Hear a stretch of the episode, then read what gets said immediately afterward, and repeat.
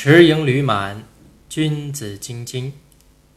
老来疾病都是壮时招的，衰后罪孽都是盛时造的。故持盈履满，君子犹精精也。这段话的意思是说，人在年老时患的疾病，都是在年轻时候不注意所招致的。人在失意以后还要遭受罪责，都是在得意的时候埋下的祸根。所以在拥有成功和圆满的生活时，一个正人君子不能不时时小心谨慎。春秋战国时期，楚庄王设宴招待群臣和武士们喝酒，席间命令他所宠爱的美人劝酒。有人趁黑调戏美人，美人向楚庄王哭诉，楚王安慰他说：“酒醉失礼是难免的。再说，我哪能为了一个女人而侮辱臣下和武士呢？”于是不追究此事。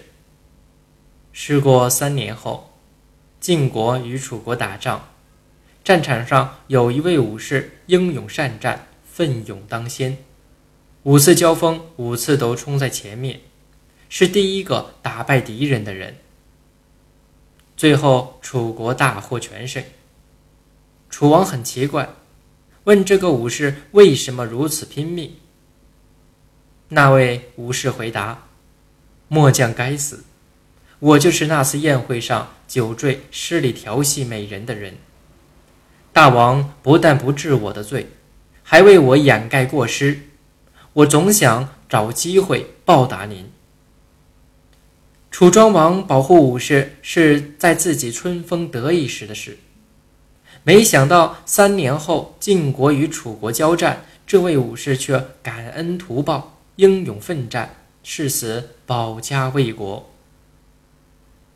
万事万物有盛有衰，这是不可抗拒的规律。想要一件事物永盛不衰，这是痴人说梦。但使之相对延长是可以做到的。